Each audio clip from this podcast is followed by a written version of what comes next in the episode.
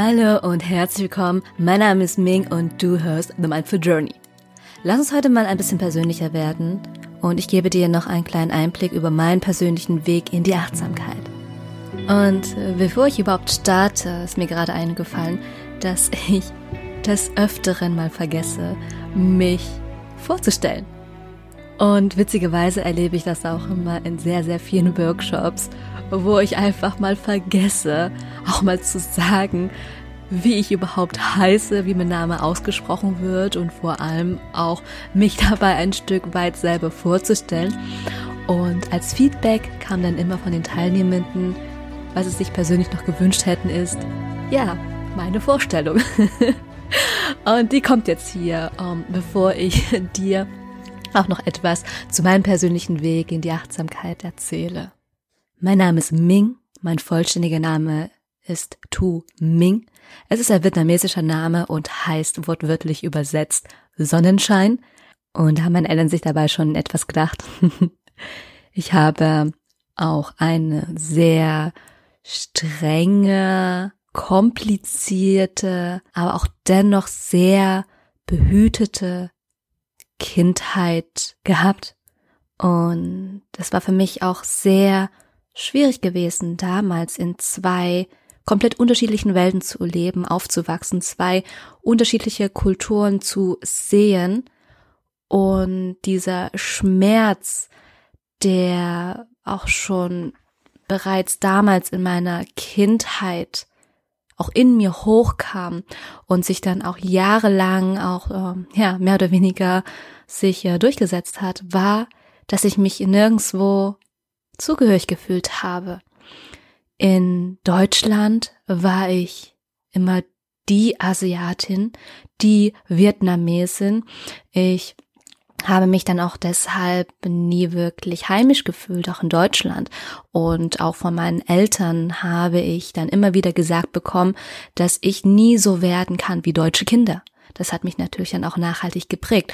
Und auf der anderen Seite, wenn ich in Vietnam war und meine Familie, meine Verwandtschaft besucht habe, hieß es auch da, du bist so deutsch.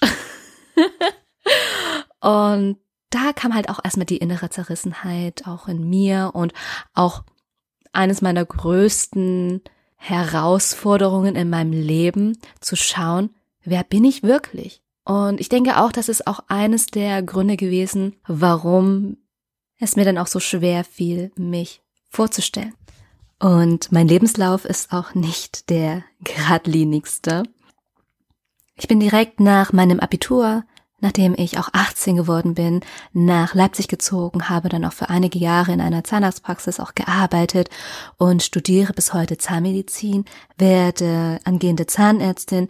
Ich habe mich dann gleichzeitig auch äh, ja nebenbei selbstständig gemacht, vor einigen Jahren auch einen nachhaltigen Online-Shop eröffnet mit dem Namen Hearts and Bowls und somit auch den ersten Schritt in die Selbstständigkeit gewagt. Und schnell habe ich auch gemerkt, dass ich keine Zahnärztin sein werden möchte, die in Routinen oder auch im Wirtschaftssystem, ja, feststeckt.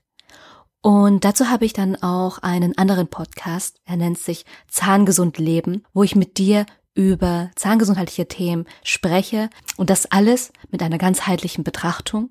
Also falls du da sehr gerne reinhören möchtest, dann habe ich dir den anderen Podcast mal in die Shownotes mit reingepackt. Zahngesund Leben Podcast mit mir, und ich ernähre mich jetzt auch schon seit über fünf Jahren rein pflanzlich. Und in der ersten, in den ersten Jahren, in den ersten zwei Jahren, zweieinhalb Jahren, habe ich mich sogar ähm, rohköstlich ernährt. Und danach aber auch festgestellt, dass ja selbst die gesündeste Ernährungsform auch kein ausgeglichenes, kein erfülltes und vor allem auch kein wirklich gesundes Leben garantiert. Und ich habe auch neben der Ausbildung zur Ernährungsberaterin auch eine Coaching-Ausbildung gemacht. Und ich bin sozusagen über die Zahngesundheit, über zahngesundheitliche Themen auch zu einem weiteren wichtigen Aspekt gestoßen. Und zwar die Achtsamkeit. Denn heutzutage kommt auch der unglaublich große Stressfaktor hinzu. Und das war auch eines der Gründe, warum ich dann auch noch eine Yogalehrerausbildung, ja, drangehängt habe.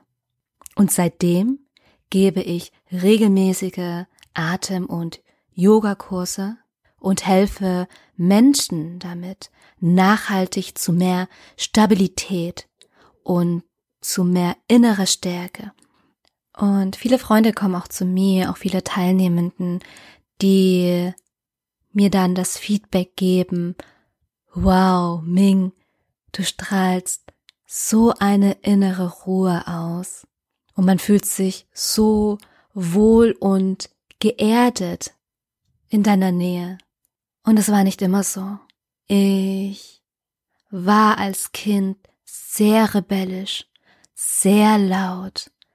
Ich wollte einfach meine Freiheit haben, wollte Dinge tun, die ich so gerne auch tun wollte als Kind und ich sie einfach nicht machen durfte.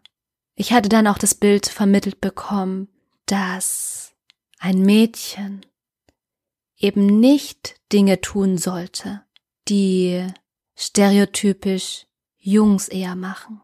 Mein größter Wunsch als Kind war es, Fußball zu spielen, in einem Fußballverein zu sein und mit anderen auch gemeinsam spielen zu können und zu dürfen. Und genau das wurde mir verwehrt. Und dann kam mein Bruder auf die Welt und ich sehe, wie er mit einer Selbstverständlichkeit Fußball spielen durfte.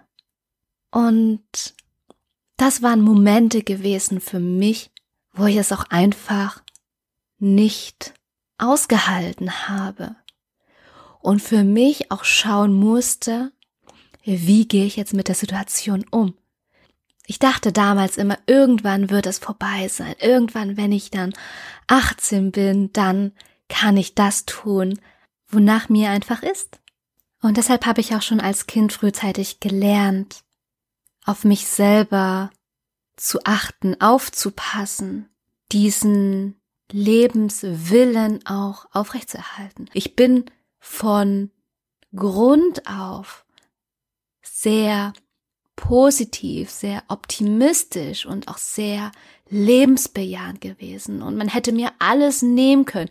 Ich hätte trotzdem irgendwas gefunden, wofür es sich dann lohnt zu leben. Und erst nach jetzt auch vor paar Jahren, als ich mich jetzt auch immer mehr mit dem Thema auch ähm, ja persönliche Entwicklung, Spiritualität beschäftigt habe, bin ich dann auf den auch Buchautor und Holocaust-Überlebender Viktor Franke gestoßen. Und er hat auch ein Buch geschrieben, der mir dann auch meine Augen geöffnet hat. Und auch eines, was mich sehr geprägt hat und was ich auch damals als Kind immer angewendet habe, aber das eher unbewusst und es mir jetzt so klar wurde, ist, dass wir immer die Wahl haben, für uns auch frei entscheiden zu können, wie wir mit bestimmten Situationen umgehen können. Und so habe ich dann auch Stück für Stück mich dann immer mehr und weiter auf die Reise begeben. Zu mir selbst und vor allem zu gucken, zu erfahren, zu erleben, was mich im Kern, in meinem inneren Kern auch wirklich ausmacht.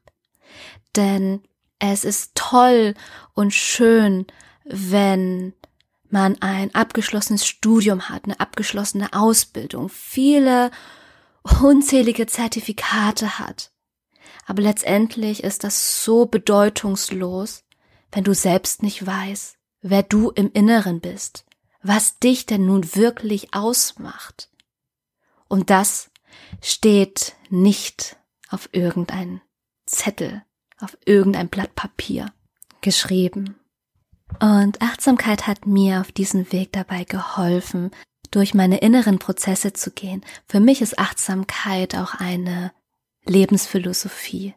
Und Achtsamkeit heißt für mich dann auch das Leben wirklich so wahrzunehmen und anzunehmen. Für mich ist Achtsamkeit erstmal eine Basis, auf der sich dann alles drauf aufbaut, wie beispielsweise auch Wertschätzung, Mitgefühl, Empathie, Verständnis, auch den inneren Frieden mehr zu kultivieren, auch das Positive zu sehen.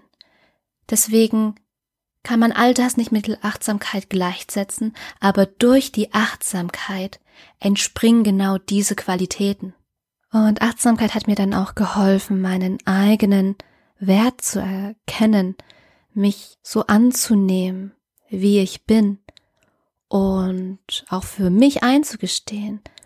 Achtsamkeit ist auch ein Lernprozess, das heißt, ich lerne mit jeder Erfahrung dazu, mit jedem Menschen, der in meinem Leben kommt, lerne ich Neues dazu.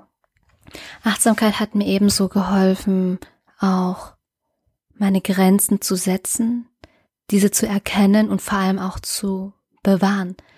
Denn ich bin ein sehr feinfühliger und sensibler Mensch und umso wichtiger ist es dann auch, sich abgrenzen zu können und vor allem auch eine emotionale Distanz zu schaffen, um auch in seinen eigenen Emotionen zu sein, zu bleiben und da auch die Ruhe zu bewahren.